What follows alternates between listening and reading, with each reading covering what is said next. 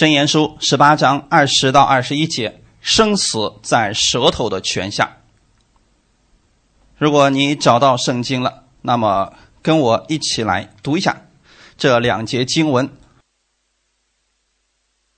真言书的十八章二十到二十一节，好，我们一起来读一下：人口中所结的果子，必充满肚腹；他嘴所出的，必使他饱足。生死在舌头的泉下，喜爱他的，必吃他所结的果子。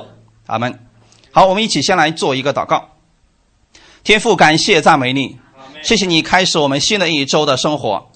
主，今天借着这样的话语更新我们的心思意念，让我们口中说有权柄的话语。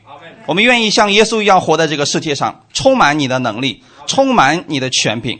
主，你已经把这个能力给我们了。今天我们愿意借着你的话语认识这个权柄，你改变我们的口，让我们说你愿意我们所说的话语。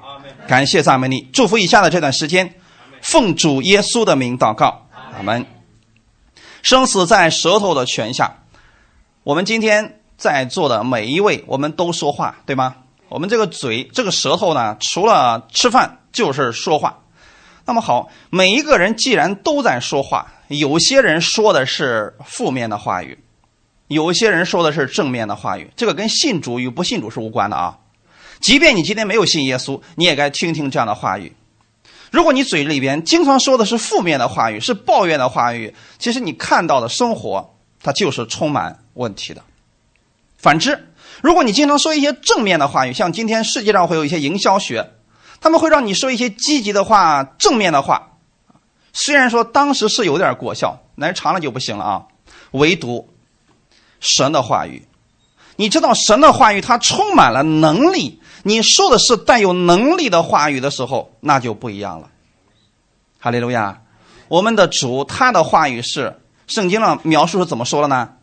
耶和华说有就有，命立就立。所以你所看到的这个有形的世界，那是我们的主。用他口里的话语创造出来的。那耶稣在临走之前，他对下面的看着他那群人说：“加利利人呢？你们在看什么呢？你们去，去普天下传福音给万民听。凡我所吩咐你们的，你就告诉他们，你教导他们听。那么其中有一个就包括什么呢？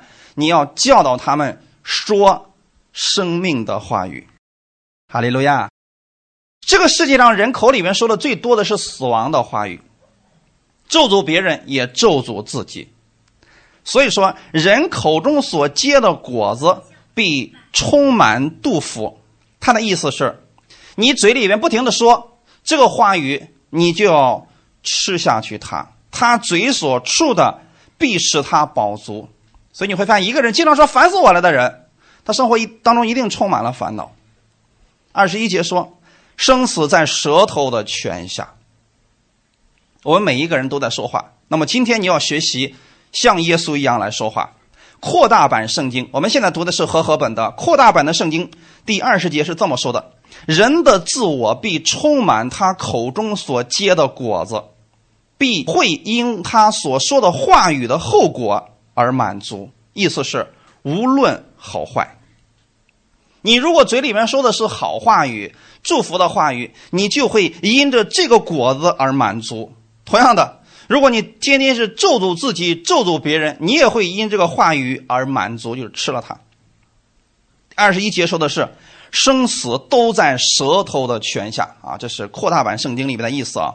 放纵口舌的人，终将吃下他的果子，或生或死。二十节说的是。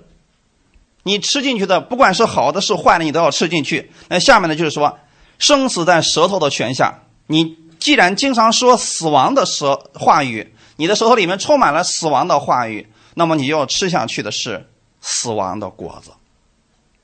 所以这个话语很重要。舌头具有毁灭或者得胜的能力。你看，一个泉源当中，它不可能出来两种水，对吗？要么是甜的，要么是苦的，它不可能。一会儿甜的，一会儿苦的，这没有。但是这个世界上唯有一种东西，就是人的舌头，它既能祝福人，它也能用这个舌头去咒诅人。所以神说你要制服你的舌头啊！舌头具有毁灭或者得胜的能力。你知道过去有多少人是因为口里的话语把国家给灭掉的，对吗？啊，或者葬送了自己的国家，葬送了自己的家庭，葬送了自己的生命。很多人就是因为舌头得罪了别人，所以舌头具有毁灭的能力，也有得胜的能力。同一张嘴出来，可以是祝福，也可以是咒诅。其实，我们今天信了耶稣的人，我们应该发生改变。耶稣的话语非常的清楚，人心里所充满的，口里就说出来。所以你心里充满了什么样的话语，其实是由于你思想所决定的，你的言语所决定的。这两者是相辅相成的啊。那我们今天一直在讲信心，其实信心从哪儿来的呢？从不断的去聆听神的话语而来。阿门。今天就算你不信主，你是不是每天也在听着信息？不管你是透过报纸、透过别人的呃说的话语，或者透过电视啊、广播呀，你都在听着一样东西，这些都叫做话语，对吗？那如果你每天看的都是一些仇敌的话语、恐怖的画面，你的心里会充满什么？给你带来的就一定是这些恐怖的结果，对吗？之前我们小的时候是不是有些人看过《聊斋》？因为那个时候不像现在手机啊、电影院这么普遍的时候，那时候还有很多露天电影。啊，那时候有一段时间的时候啊，放的就是《聊斋》。虽然我们知道大半夜不应该在露天电影那个里面看那个片儿，可是有吸引力。我们看一边害怕一边看，回家的路上你会发现什么？你总觉得后面有东西跟着你是吗？那如果你不看那个电影，是不是就没这些事儿？没错。这些是什么原因呢？是因为你听了这些仇敌的话语，你看了这些负面的画面，所以你马上把自己就置身于其中了。其实这就叫做话语的能力，大家知道吗？特别到后来的时候，这个日本有很多恐怖恐怖片啊，那真是基本上都在家里边，要不从马桶里面出来一个东西，要不从镜子里面、从电视里面爬出个东西来。所以你会发现，你看完了这些东西之后，不敢上厕所了，是不是晚上也总害怕电视里面出来个东西？实际上这些本身是不存在的，对吗？只是因为你听了相关的负面的东西，或者说你看了这些负面的话语，这结果这些东西在你里边生根了，所以你才发现谁都不正常，好像哪儿都是呃敌人似的。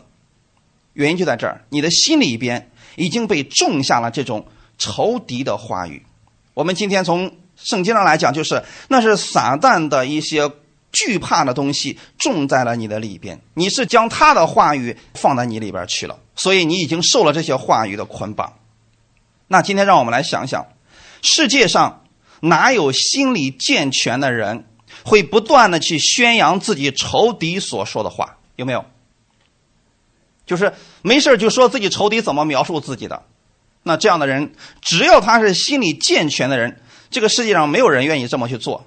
你应该能理解我说的意思是什么，因为你知道仇敌对你所说的话，其实是要反对你，是要压制你，对吗？敌人对你所说的话，如果你还加以描述，这是非常愚蠢的事儿。比如说，我今天给大家举个例子来讲，我是个骗子，我是个失败者，我是个一无是处的罪人，听起来像什么？这是仇敌对你的描述，对不对？那你为什么要重复它呢？我们今天觉得这谁没事重复这个干嘛呢？是的，我们今天都知道不必去做这个事情。可是今天我们知道吗？很多人不知不觉当中还在做着这样的事情。很多人今天仍然还相信神不要自己了。今天因为我的错误，所以神远离我了。神不听我的祷告。神今天还是拿个鞭子在后面看着我，只要我一犯错，吧唧一棍子下来。很多人还是这么想着呢，觉得这一切灾难都是神赐给我的。其实这是仇敌的话语，仇敌就是希望你用他的这个话语说出他的话语来，在你里边产生扭曲的一无是处的自我毁灭的形象，最后导致的就是你自己都放弃了你自己，你觉得你自己什么都做不了。其实这跟心里的所信的是有关系的，在路加福音的第六章四十五节就说了。善人从他心里所存的善就发出善来，恶人从他心里所存的恶就发出恶来，因为心里所充满的，口里就说出来。当你看到一个人经常去说一些污秽的话语，这证明了他的心里边已经充满了污秽的话语。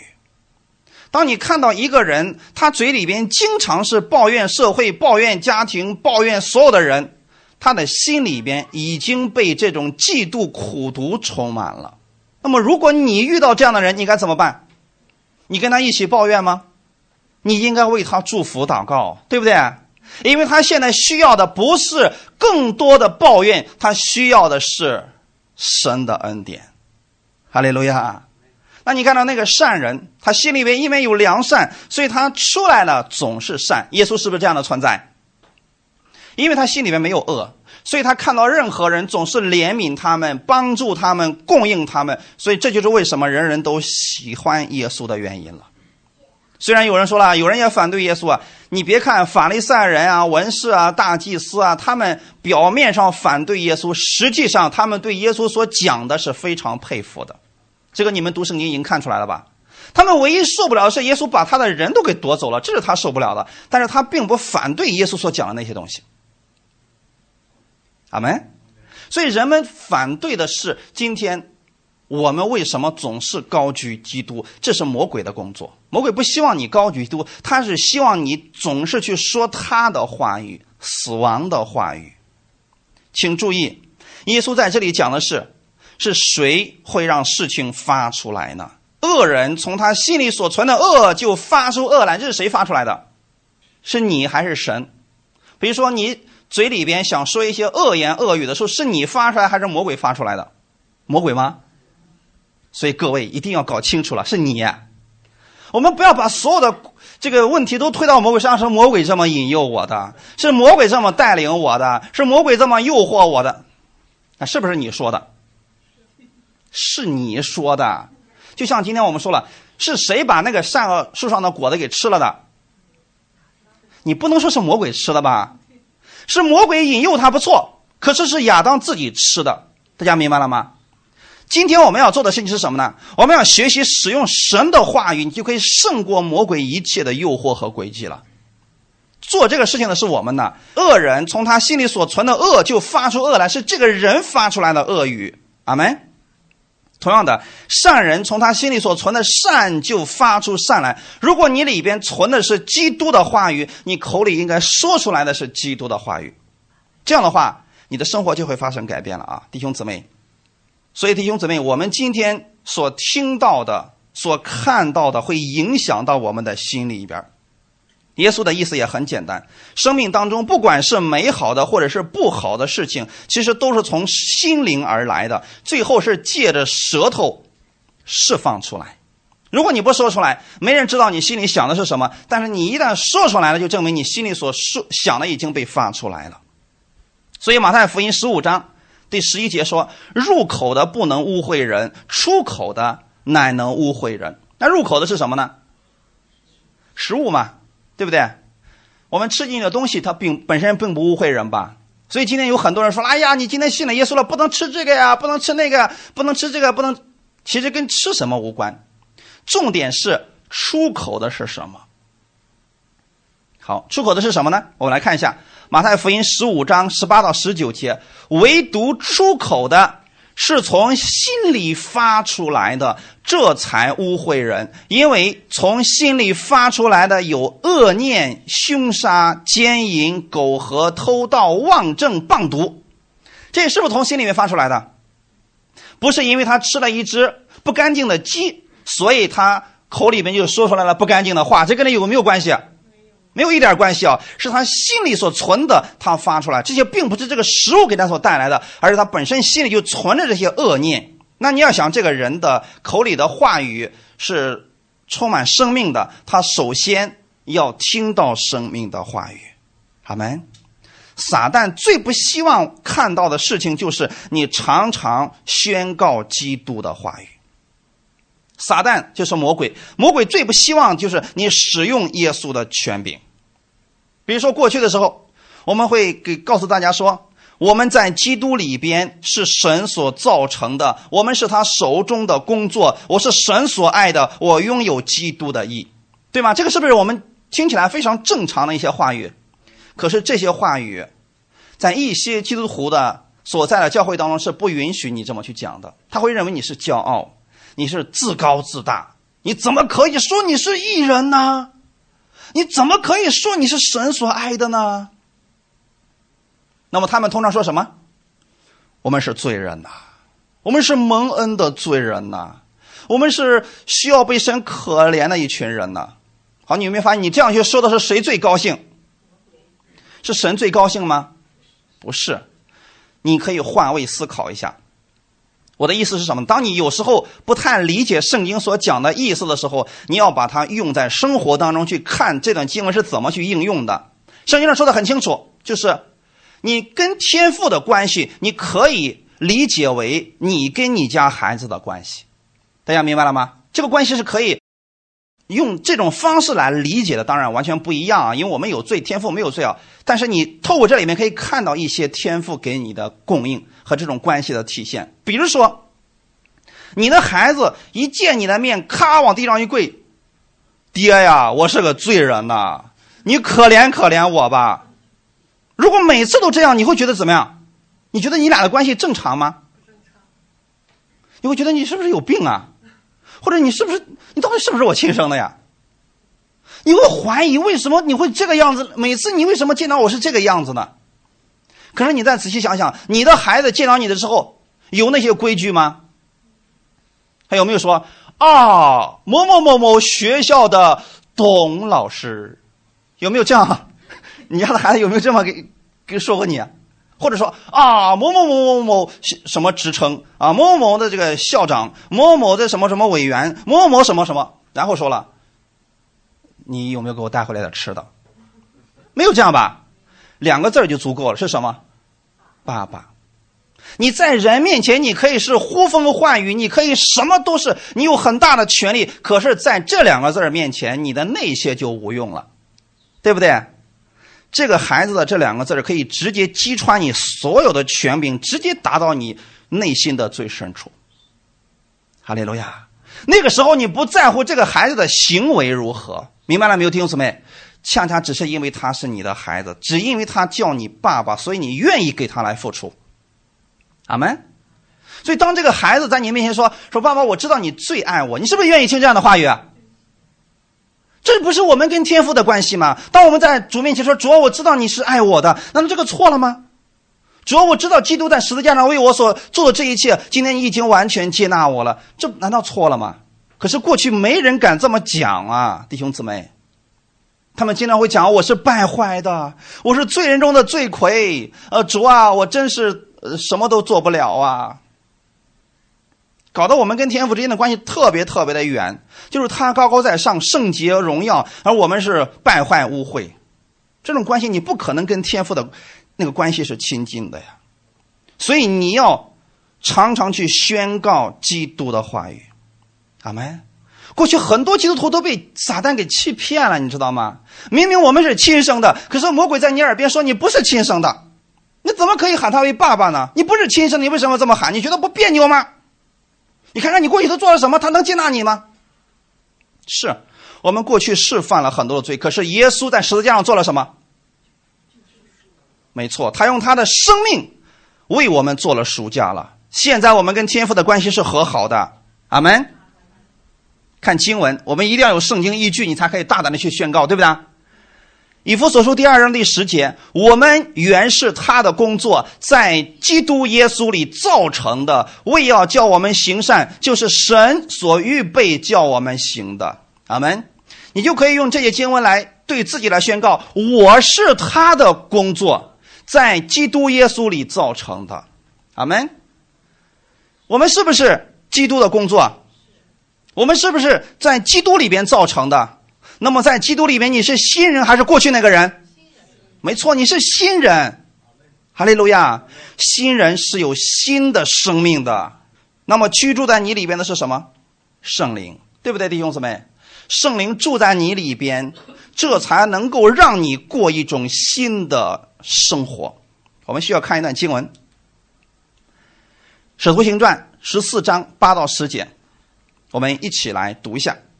路斯德城里坐着一个两脚无力的人，生来是瘸腿的，从来没有走过。他听保罗讲道，保罗定睛看他，见他有信心，可得痊愈，就大声说：“你起来，两脚站直。”那人就跳起来，而且行走。这是一段经文，一段什么样的经文呢？保罗在一个叫路斯德的城里边在讲道。因为他是到这个城里去传福音去了，他谁都不认识，所以他找了一个人比较多的地方，不断的在那讲讲耶稣基督在十字架上给我们都做了什么，讲神爱世人，神爱所有的罪人，你们可以过来接受耶稣为你们的救主。保罗不断的在讲，当时可能有些人听完之后觉得啊，这个人在讲耶稣呢，然后走了，没当回事但是有一个人走不了，是谁？就是这个瘸子，为什么走不了？圣灵啊，把这个人描述的非常的清楚。我们来看一下啊，他用三句话，其实这三句话只表达一个意思。为什么圣灵这么啰嗦呢？你看，第一句是什么？坐着一个两脚无力的人。那两脚无力说明了什么事情？他自己走不了，生来是瘸腿的，什么意思？他走不了，从来没有走过，说明了什么问题？走不了，这是一个意思。那么，既然三句话都表达一个意思，就证明了一件事儿：这个人瘸的比较彻底。他不像别的瘸子还能自己还能走，这个呢，一点儿都走不了。正是因为这个人一点儿都走不了，他因祸得福了。如果这个人明明是个瘸腿的，都走不了，别人还给他放恐怖电影，结果别人都走了，那这个人完了一会儿就该哭了，是不是？可是现在他听到的是什么？福音，他听到的是关于耶稣基督的福音。阿门。那些正常的能走路的人听完之后就走了啊，我知道了，讲耶稣的，走了。有些人听完之后说啊，讲耶稣的，走了。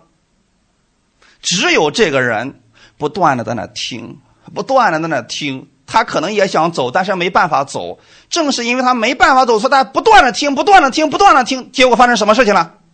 在第九节，其实原文当中表达的意思是他听保罗讲的，就是他不断的听保罗讲的。意思是什么呢？保罗什么时候讲，他就得什么时候听，他是被动接受的。大家明白了吗？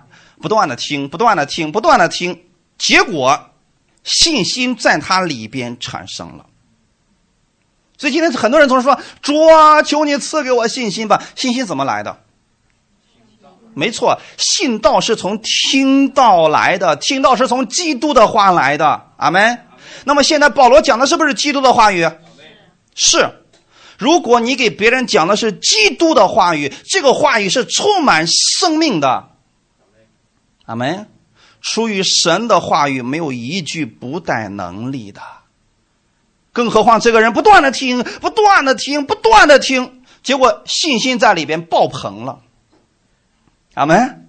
你这个信心已经藏不住了，这个人可能已经开始蠢蠢欲动，都想要站起来了。这会恰巧被保罗看见了。保罗定睛看他，见他有信心，可得痊愈。你知道吗？当你不断的听到，不断的听到，不断的听到，到那个时候，你这个信心会爆发出来的。阿门。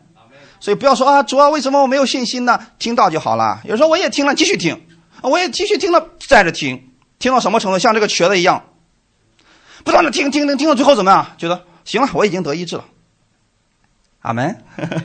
然后保罗看见他之后，就大声说：“你起来，两脚站直。”是不是这个权柄的话语？很好，弟兄姊妹，那个人怎么做的？那人就跳起来，而且行走。弟兄姊妹，这是一个多大的神迹啊！很多人总是渴望看到这样的神迹。其实我亲眼见过这样一个神迹。有一次我在一个地方给他们去讲道的时候，来了一个将近九十的一个老大爷，他其实已经坐轮椅很多年了。然后那几天就不断的那听到，不断的听到，你知道吗？然后 我开始不知道，我以为他只是年龄大了，所以坐着轮椅过来了啊，没想到他是腿有问题，你知道吗？有一次休息的时候，中间的时候，他想要站起来。我以为他给我伸手，我以为他想跟我握手的，我就去握手。他说使劲儿，我说哦，我明白了，是要把他抬起来。大家明白了吗？他腿上没有劲儿，但是你知道后来发生什么事了吗？三天的讲道，到最后的时候，我问他们我说：“你们这三天有谁得着神的恩典了？你们想做见证的，现在可以过来，只给你们两个名额，你知道吗？”等我说完这句话之后，那个老大爷噌从轮椅上自己站起来，哐哐跑前面来了。大家明白什么事情了吗？他不断的在听，他不断的在听，不断的在听，信心充满了。哈利路亚！所以我们今天很多人总是把这个讲的很复杂。你要知道，如果你讲的是基督的话语，他每一句中间都是带着能力的。如果我们今天讲一个已经死去的神。毫无能力的神，我们讲的再天花乱坠没有用的。为什么今天我们愿意相信这位主？因为他是活的，哈利路亚，他是活的。所以保罗借着神的圣灵看出来，那个瘸腿的人已经拥有了足够的信心，能够得着医治。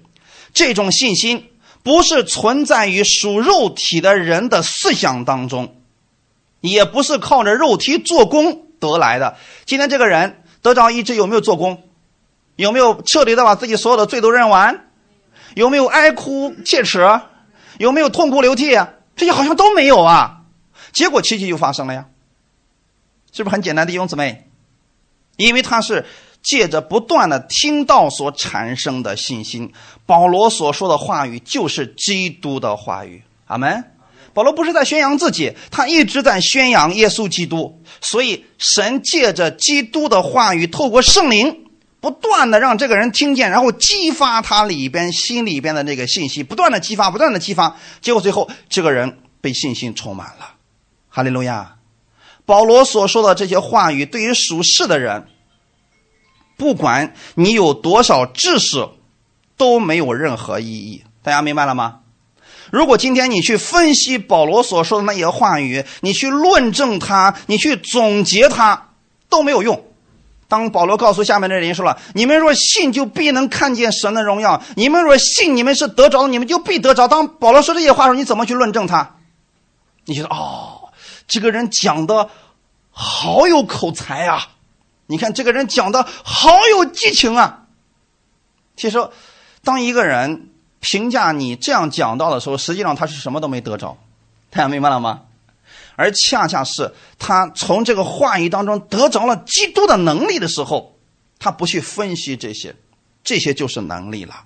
阿门。保罗所说的那些话语是充满基督的话语，它本身就跟这个世界上很多的东西就是相反的呀。它不是从人的权柄里边出来的，它来的是神的权柄。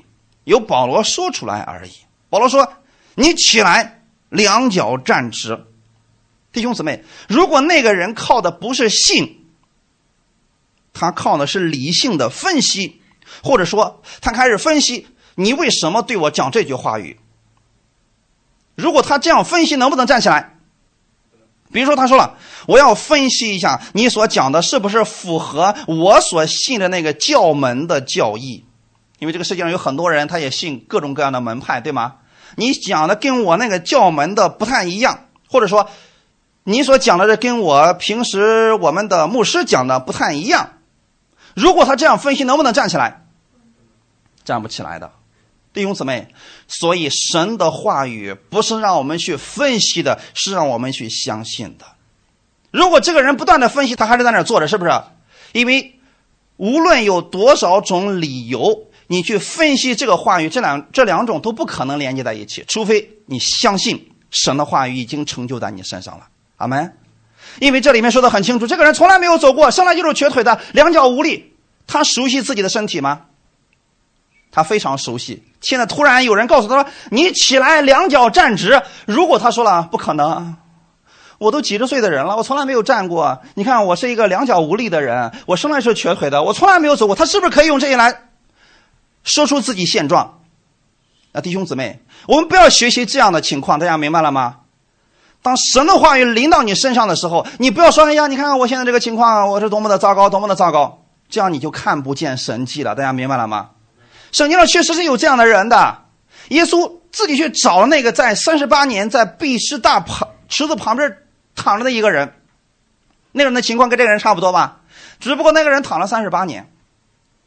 结果耶稣去找他了，耶稣说：“你想要痊愈吗？你看多好啊！神来找你，那你应该怎么回答？主啊，我想痊愈，这不就够了吗？”结果那个人怎么说了？哎呀，先生，你是不知道啊！你看这个池子里的水啊，我看那个池子里水动的时候啊，我想下去，总有人比我先下去。结果呢，我就没机会了。你看看，这么多年过去了，我一直都没有先下去。你看，因为我是个摊子，因为我下不去，我自己下不去，所以你看我这个上帝这么来折磨我，他是不是有很多理由？那耶稣有没有说，先生，你给我描述一下，你为什么还没得医治？有没有这么问他？没有。所以弟兄姊妹，我们不要陷入到其中去。当一个人的病痛当中，他最喜欢描述的就是自己在这个里边多长时间了，自己在这里边多悲惨，大家明白了吗？这些不是你该去描述的，你要使用的是你舌头要发生改变，你把你想要的结果要说出来。哈利路亚，就像保罗一样，保罗看到的时候，哟，你是个两脚无力的人呐，哎呦，你是个生来瘸腿的呀，哎呦，你从来没走过吧？你这样说他还有信心吗？没了。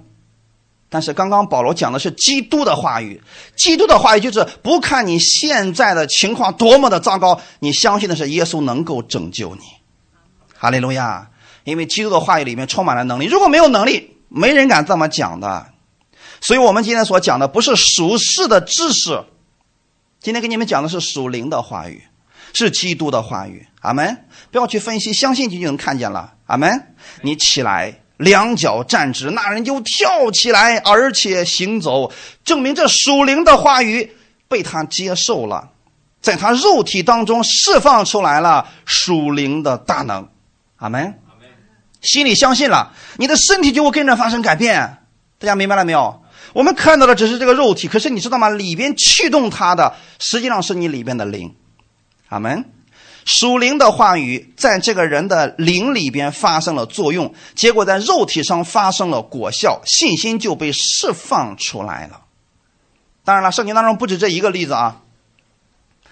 再给大家看一个，《使徒行传》第九章三十二到三十四节，彼得周游四方的时候，也到了居住吕大的圣徒那里，遇见一个人，名叫以尼亚。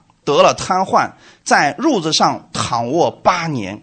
彼得对他说：“以尼亚，耶稣基督医好你了，起来收拾你的褥子。”他就立刻起来了。如果你还没有信耶稣，或者说你不认识耶稣，你可能听起来说：“哦，一个神话故事。”虽然只有短短的三节经文，可是这里面发生了一个什么事情呢？彼得对一个瘫痪的在褥子上躺了八年的人说话，说了什么？以尼亚，耶稣基督医好你了。你发现他用的是什么？是完成式，对不对？这是我们经常祷告用的内容吧？可是过去你们经常，你们在没有接受恩典的时候，你们过去什么？主啊，求你医治我。这是将来式，对不对？主啊，我相信你一定会医治我。这还是个将来式，因为你不知道哪一天，突然有一天神会医治你。可是。圣经上你会发现，刚才保罗用的，还有今天现在读的彼得用的，都是完成时。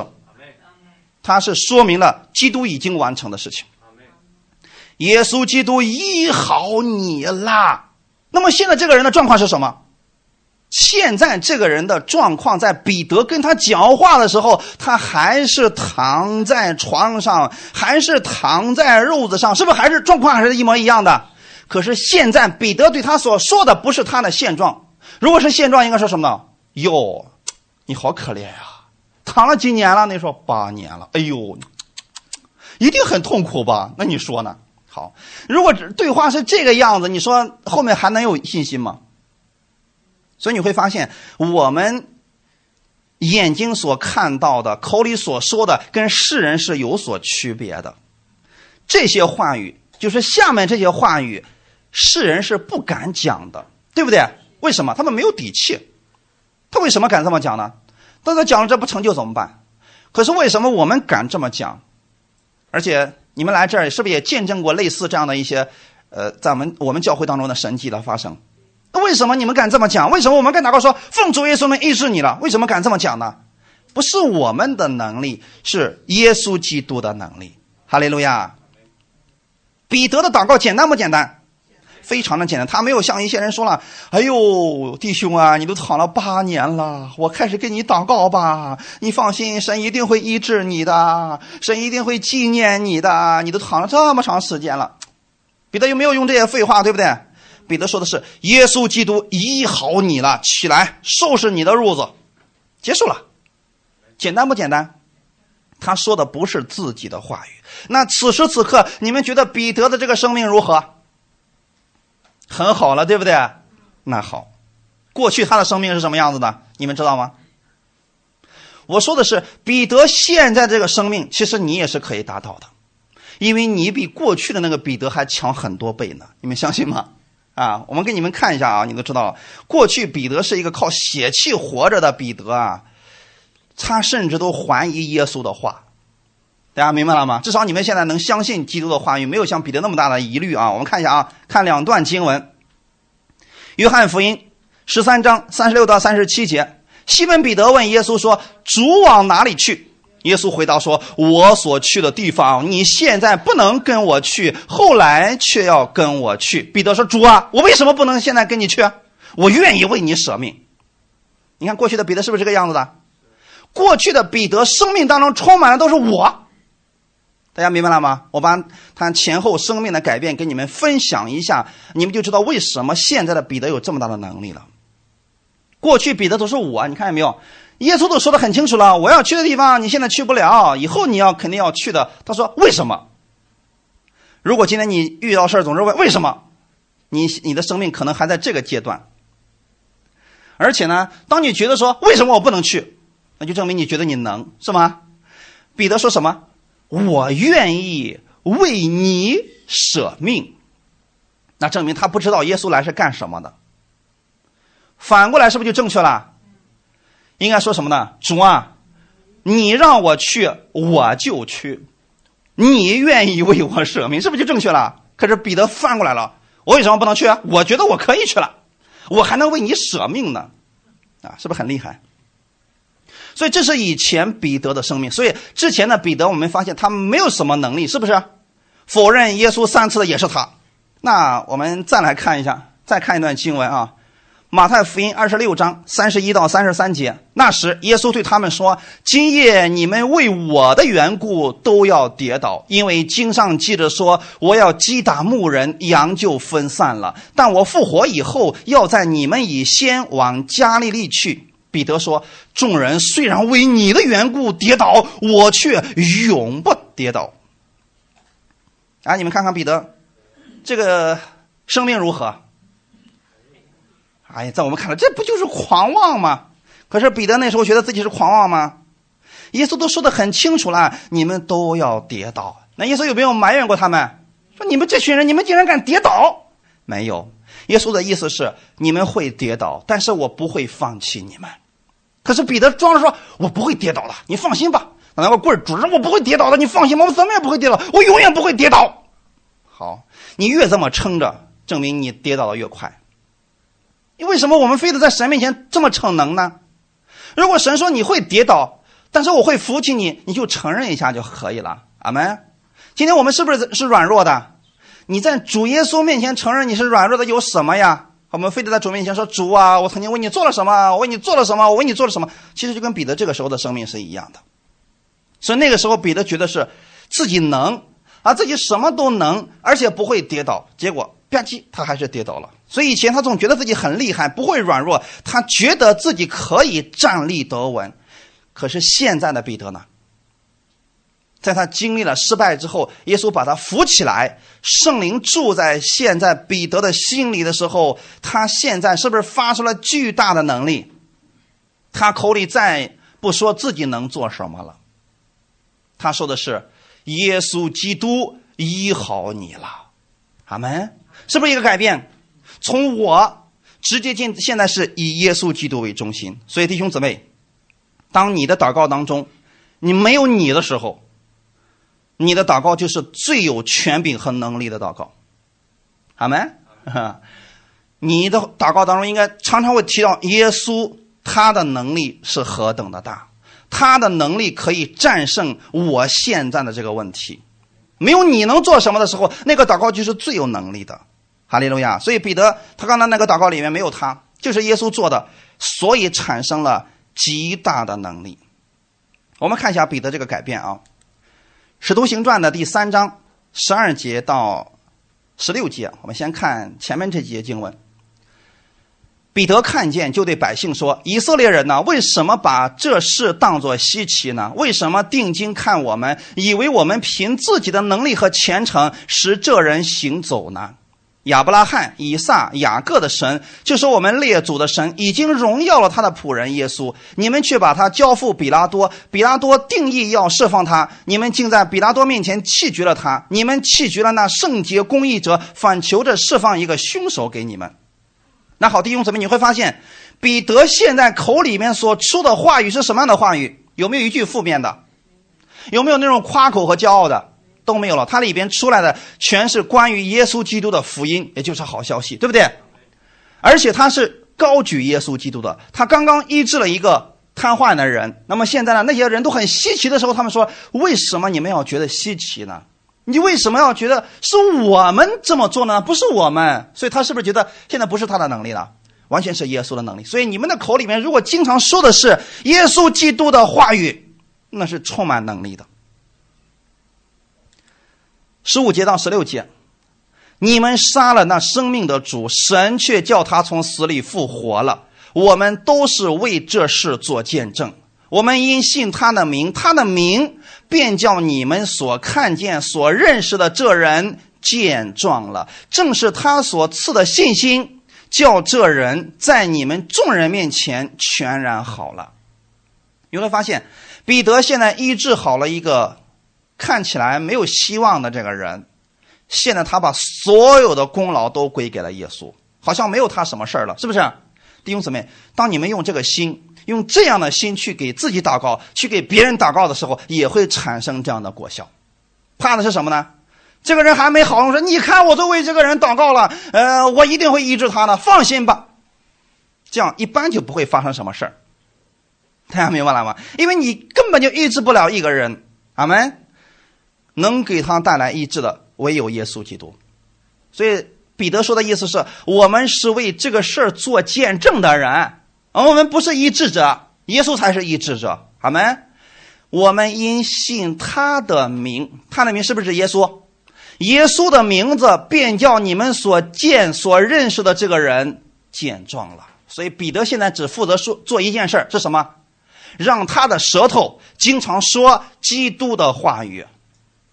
简单不简单？基督的话语是充满能力、充满权柄。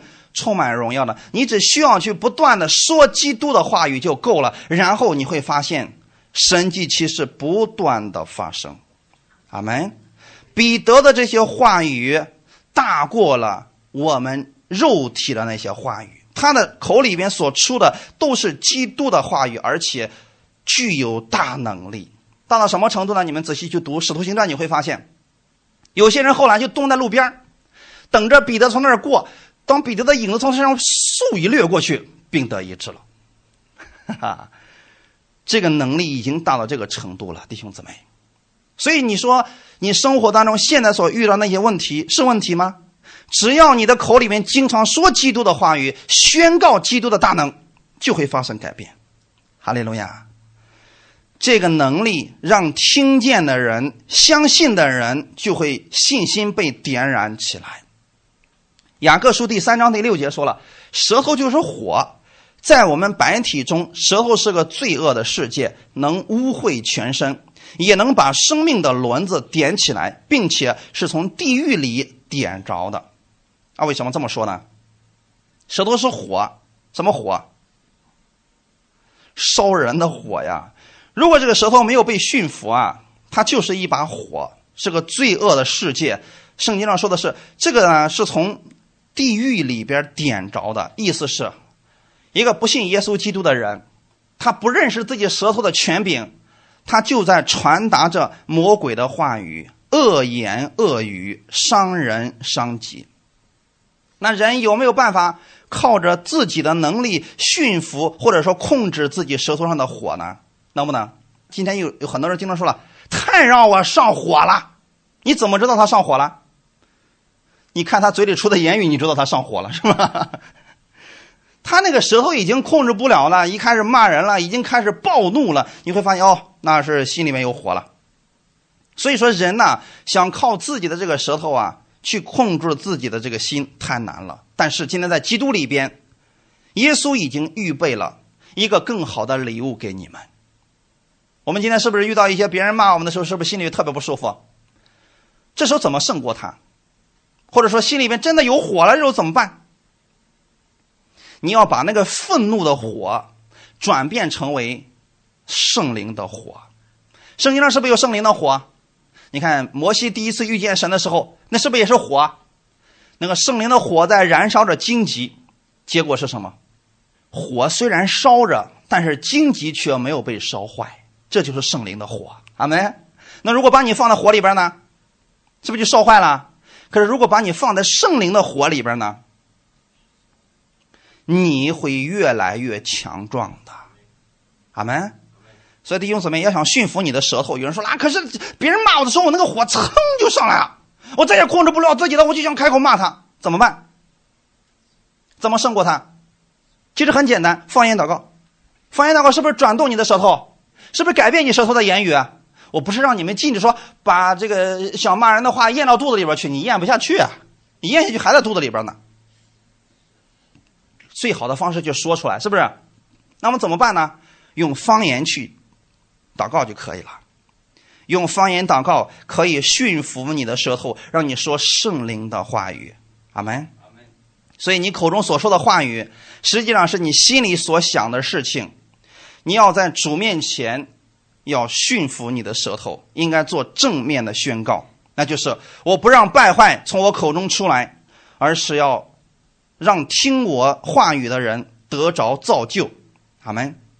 你首先这么来宣告，你可以决定你的舌头说什么样的话语。所以我们来看一下《真言书》十三章第三节说了：“谨守口的得保生命，大张嘴的必致败亡。”你可以决定你的时候要说的是生命的话语还是死亡的话语，你会得着两种结果。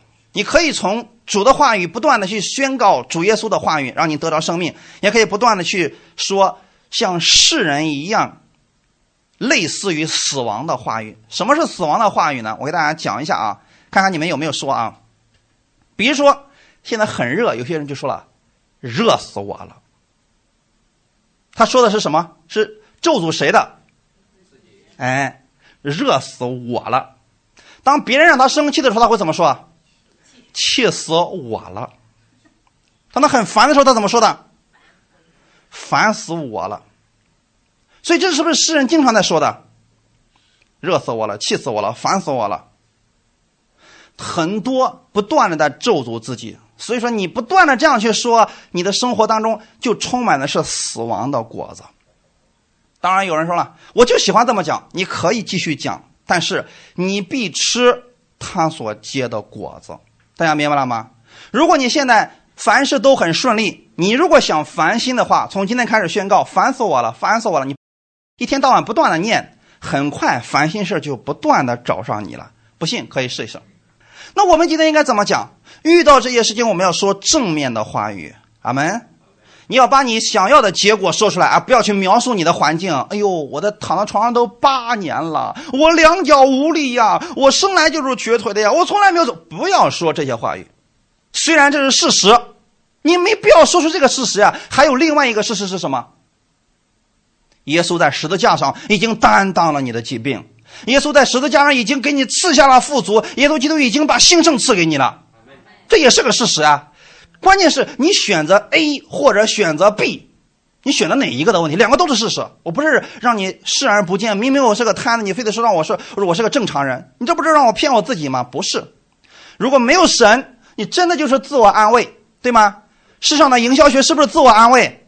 画一个大饼而已嘛。哈，我一定会登上人生顶峰，我会娶上白富美。是，你可以这么去，现在这么去吼。可是今天我们讲的话语有没有根基？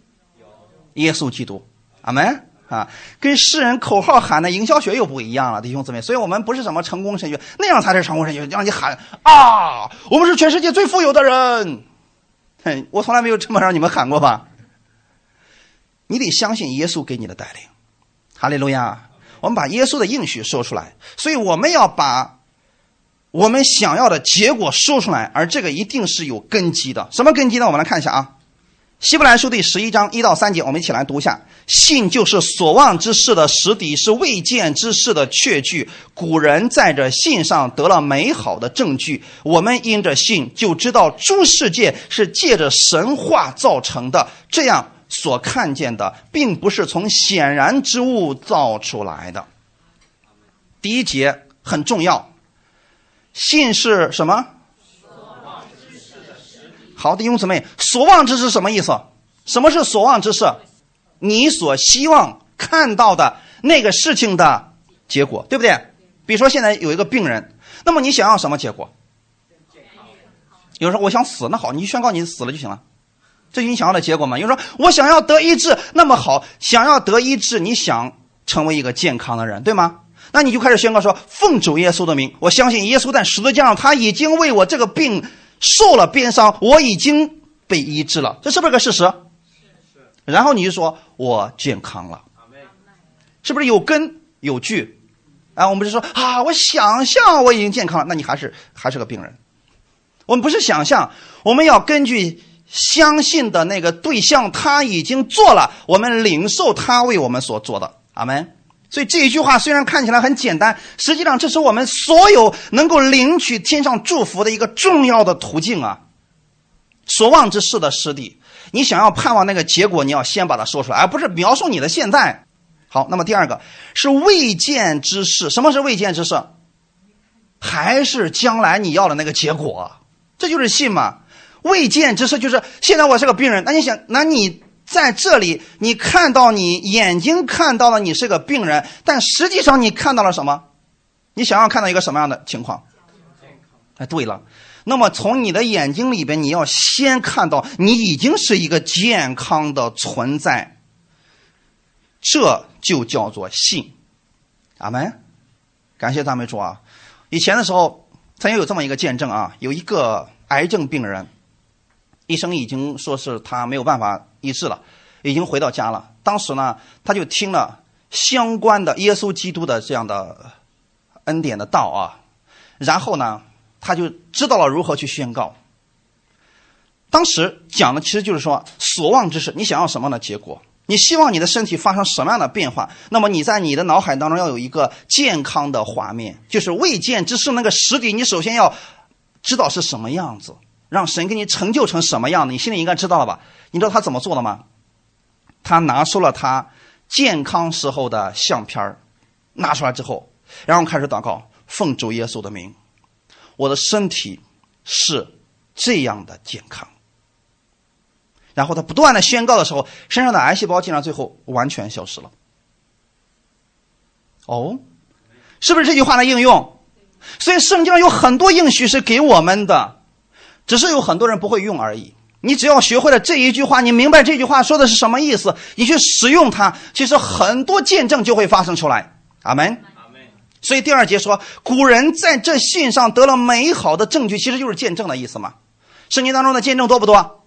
那被医治的多不多？生命翻转的多不多？其实是他们知道神已经为他成就了，他领受而已呀。阿门。啊，感谢赞美主啊。所以，同时呢，你们自己可以这样去祷告：你们现在需要什么样的事情？你得知道这个是神已经为你成就的事情，然后你去祷告就可以了。第三节说：我们因着信，就知道诸世界是借着神话造成的。那现在你相信的是什么？你看到这个世界怎么来的？神口里所出的话语，是不是？你们仔细去读《创世纪》的第一章里边，这世界是不是这么来的？神说，说了什么？要有光，结果哇，光就出来了。然后神说，地上要长出各式各样的树木，结果你发现这个世界上那么多的花草树木全都长出来了，是不是神口里的话语产生的？那我们今天想要很多树，我们怎么来？我们得植树，对不对？这就是我们能用到的最好的方法。你看现在像什么呃什么什么什么干的那个沙漠，那里面是不是要植树才能让它那个沙漠减缓？是不是？那神怎么改变这一切？用他口里的话语就会产生能力的。阿门。感谢赞美主啊！所以你一看到这个世界的时候，你应该相信哦，我知道了，神的口里的话语是极有权柄的。这样所看见的，并不是从显然之物造出来的。意思是什么呢？今天你眼睛所能看到的物质世界，不是从你眼睛所能看到的造出来的，而是从属灵里面发出来的。你要明白这句话，你就知道怎么去使用这些属灵的权柄了。你看起来你是向着，你是对着空气在讲话，奉主耶稣的名你得以治了，你是不是对着空气在讲话？可是，你这样讲，你用耶稣的名字，在属灵界已经发生震动了，大家明白了吗？然后这个人的身体就开始发生改变，得医治了。是这样一个过程，弟兄姊妹。至于他是怎么样得医治，那个你不需要管，你只需要学会使用这个权柄就够了。就让你的嘴巴别说负面的，阿门。你千万不要说“哎呀，要死了，要死了”，那这样谁能救你呢？所以很多时候我们总是问：“啊主要为什么他没得医治？”你都不知道他是什么情况。有的人就是说：“主要我就不想活了，我不想活在这个世界上，我都不想一秒钟多待在这个世界上了。”所以我们只管做的事情就是。你想要成就什么结果？所以耶稣经常问：“你希望我为你做什么？”这是不是根据你的意愿来说的？是这样的呀，弟兄姊妹。所以我们也不可能超出这个人的意愿，弟兄姊妹。人家明明想死，你非得让人家活，你这这这神会成就谁的？肯定成就他的了。所以弟兄姊妹，这就是说，你得知道，当你发出宣告的时候，比如说你们两个人同心合意的就为这一件事情祷告，你发出宣告，属灵界已经发生震动了。这个事情在什么时候最明显呢？你们看不见我们身体上的震动，但属灵界已经发生震动了。就是说，比如说有一个人还没有信耶稣，他到前面来了，他说：“我今天愿意接受耶稣成为我的救主。”我们说好，那我们一起来祷告。跟他做觉知祷告的时候，他说：“我愿意接受耶稣成为我人生的救主。我相信他在十字架上为我的罪已经流血牺牲，三天后从死里复活。他是我的主，我愿意接受他。”当他这么去讲的时候，是不是他的生命就已经得救了？那么，在属灵的世界发生了什么事情呢？他身上所有的咒诅、所有的捆绑、所有魔鬼的势力，全部都脱落了。阿门。然后他是一个完全得自由的人。哈利路亚。也许他过去晚晚上天天做噩梦，天天被一些鬼压身的什么乱七八糟。但是他做完这个祷告之后，之后就再也不会发生这个事情了，因为属灵界已经震动了，他的灵魂已经得释放了。哈利路亚，这就是我们现在正在做的事情，所以要谨慎你的舌头，别乱讲话啊！感谢主，我们读最后一段经文，我们就结束啊。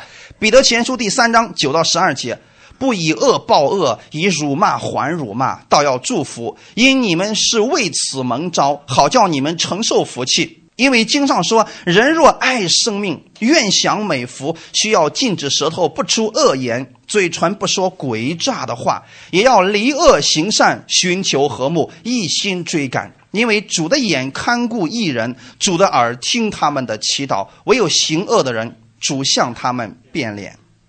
好的，弟兄姊妹，这段经文大家一定要这周要去仔细的去思想它。